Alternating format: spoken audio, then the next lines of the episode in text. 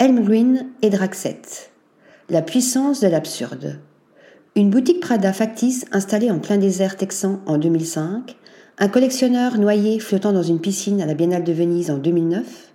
un centre d'art contemporain transformé en foire d'art fictive à Pékin en 2016, une piscine en forme d'oreille géante dressée à la verticale au Rockefeller Center à New York, la même année, une voiture encastrée au milieu de la Galleria Vittorio Emmanuel II à Milan, une ville de buildings miniatures renversés accrochés au plafond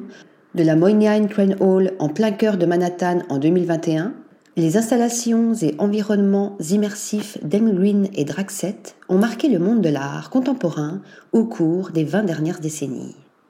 Invité à investir la Grande Nef, le Forum et les toits des galeries du Centre Pompidou-Metz, le duo scandinave formé par le Danois Michael Emgreen et le Norvégien Ingar Draxet revient en force pour nous déstabiliser. Reproduisant des environnements urbains peuplés de personnages en silicone très réalistes, absorbés par diverses activités, comme autant de protagonistes de récits à imaginer, ils parviennent toujours à en faire des espaces de désolation c'est que leur univers, teinté d'ironie et de désinvolture, volontiers impertinent et burlesque, frôlant l'absurde, voire parfois le surréalisme, est aussi profondément mélancolique, et souvent macabre.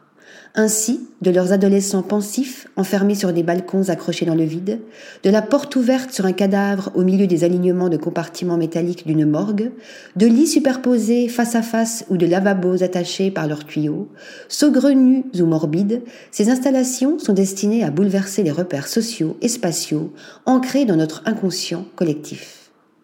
Il est possible de changer les perceptions, les conventions esthétiques en surprenant les gens affirmait Elmgreen dans Artspace en 2020. Obstructions et déstabilisations. Ainsi, Elmgreen et Draxet bouleversent nos repères spatio-temporels dès le début de l'exposition en brouillant les limites entre l'intérieur et l'extérieur et en érigeant au cœur du forum du musée un HLM grandeur nature. Dans la grande nef, la frontière entre fictif et réel s'estompe davantage proie d'un espace labyrinthique égrénant les scènes de la vie quotidienne, de la salle de théâtre aux toilettes publiques, en passant par un laboratoire, une salle de conférence, une morgue, une salle de surveillance et un bureau désaffecté, le visiteur découvre un monde à la fois familier et inquiétant, où l'ordinaire est réinventé pour devenir extraordinaire. Comme dans un rêve ou un cauchemar, des situations ordinaires suivent une logique incohérente où les règles n'ont plus cours. Dans une familiarité presque troublante, ces situations engendrent un sentiment d'inconfort et de malaise. L'étrangeté s'intensifie au fur et à mesure que le spectateur rencontre des personnages loufoques, tel un jeune homme endormi sur la table de la salle de conférence, vêtu d'un costume de lapin, ou un funambule qui a glissé et s'accroche à son fil d'une seule main autant de réalités fictionnalisées et de situations incongrues pouvant évoquer les surprises et les embûches d'un jeu vidéo à l'échelle humaine, d'où le titre de l'exposition Bonne chance. Article rédigé par Stéphanie Dulou.